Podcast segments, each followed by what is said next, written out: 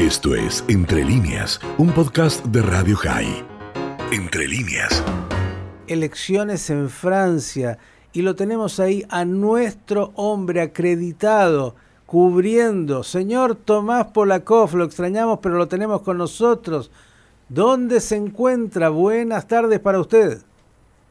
Hola Miguel, hola Araceli, ¿cómo están? Hola la audiencia también. Estamos acá. No sé si me escuchan, yo no los escucho muy bien porque no tengo auriculares. Estamos a una cuadra de la Champs-Élysées, me retiré un poquito para que haya un poquito menos ruido. Estamos a cinco cuadras del Arco del Triunfo, muy lindo y repleto de gente a pesar de que es temporada baja. Sí, no, se lo ve fantástico y se lo escucha fantástico. Qué envidia sana. Eh, Champs-Élysées al lado del Arco del Triunfo. Y bueno, ¿qué ha pasado? ¿Quién ha triunfado ayer o no ha triunfado? Te cuento, acá las elecciones en Francia no son como las elecciones en Argentina, son mucho más fragmentadas, no hay un claro ganador. El 99% de las veces hay balotage en las elecciones presidenciales. Em, acá vimos que ayer Emmanuel Macron sacó un 27% del voto aproximadamente, o 26 y pico, em, y fue seguido directamente por Marine Le Pen eh, con un 23%, y ahí nomás, que fue una gran revelación, Mélenchon, eh, nada, contamos un poquito, Macron es el actual presidente, es un candidato de centro. Eh, Marine Le Pen es de extrema derecha, es de un, partido bien nacionalista eh, en contra de la inmigración. Eh, bueno, el padre Le Pen también político francés de toda la vida, antisemita también.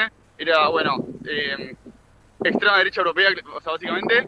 Y después tenemos a Mélenchon, que fue la gran revelación que se pensaba que iba a sacar menos votos.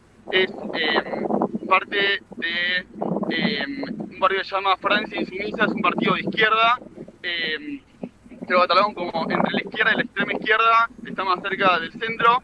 Eh, y nada, bueno, este es el panorama que tenemos. va a ir a, segunda vuelta balotage Le Pen con Macron. y la gran incógnita es qué va a suceder, porque aunque hay dos o tres puntos de diferencia entre uno y otro, o sea, lo que suele pasar en Francia es que los partidos le, le dicen a sus votantes, a los partidos que no clasifican para el balotaje, le piden a sus votantes que apoyen o no apoyen a los partidos o a los candidatos que sí llegaron.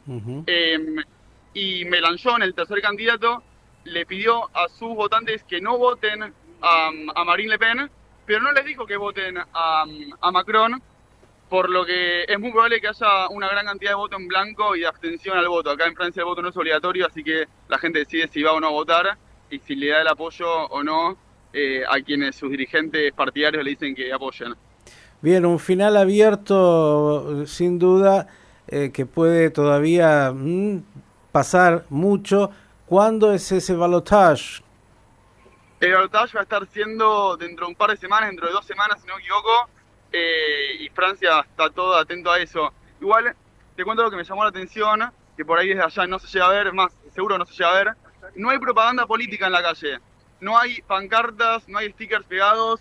Eh, si vos venís a Francia sin saber que son las elecciones y no pasás por una escuela eh, o por algún centro en donde se vote, que ahí sí tenés la lista de candidatos en unas vallas específicas, no hay señales de que Francia está en elecciones. No hay ningún tipo de pegatina, estamos en Champs-Élysées, eh, o sea, por lo menos por nos estuvimos caminando y recorrimos prácticamente todo París. No, no hay pegatinas en las calles nada, me llamó la atención a mí personalmente. Claro, habla de, cierta civilidad, por decirlo así, por lo menos en lo que hace al manejo de la campaña, se hace mucho más a través de los medios masivos de comunicación que a través de llenarte la calle de fotos como si nadie supiera de qué se trata. Próximo domingo 24 de abril, el día del balotage ahí en eh, Francia. Eh, Tomás, estás en un lugar fantástico y no te vemos tan abrigado. Cuéntanos de las cosas importantes de la vida. Genial. Em, yo en realidad estoy bastante abrigado, pero porque me equivoqué. Em, ayer hizo frío, antes de ayer también. Yo en general soy muy friolento, pero hoy salió el sol y la verdad, em, máxima 22 grados, una mínima creo que de 15, 16, así que va a ser calor todo el día y yo me voy a quedar con la campera. Eh, bueno, nada, a ver que llevan en la mano. Em, día primaveral, día primaveral y bello. ¿Cómo? yo antes te que era temporada baja, en realidad es temporada baja, pero está lleno de gente, porque acá temporada baja en París significa que hay un par de turistas menos. Estamos en primavera ya. Sí, primavera. Y mm, está repleto de gente. Está repleto. La O sea, ciudad, París no para en todo el año. la ciudad de las luces, ¿eh? sin duda, y ahí donde estás es absolutamente bello. Algo para contar además del ambiente que, se dio en las elecciones, fueron tranquilas, sin incidentes. ¿Cómo se siente ahí lo que vas percibiendo en el pulso de la gente? ¿Les preocupa, los ocupa, los desvela? La ciudad siguió toda abierta, eh, no vimos prácticamente negocios o comercios cerrados, todos los bares abiertos y llenos de gente, como que la vida continúa normalmente.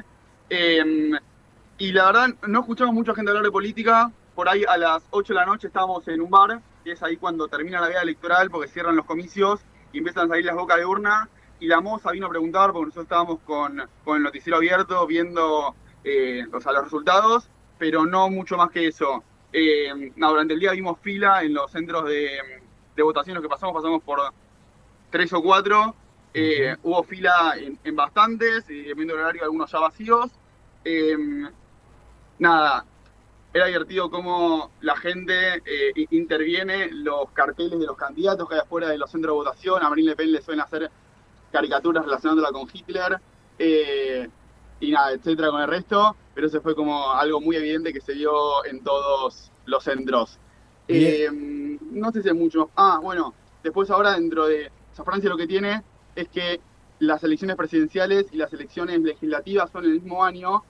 Eh, nada, es una idea que tuvieron en el 2002, creo que fue la reforma electoral, con el fin de que, mm, de que el presidente tenga de su lado también el Parlamento y no se generen gobiernos divididos que son muy difíciles de manejar para un país si un presidente tiene el Congreso en contra.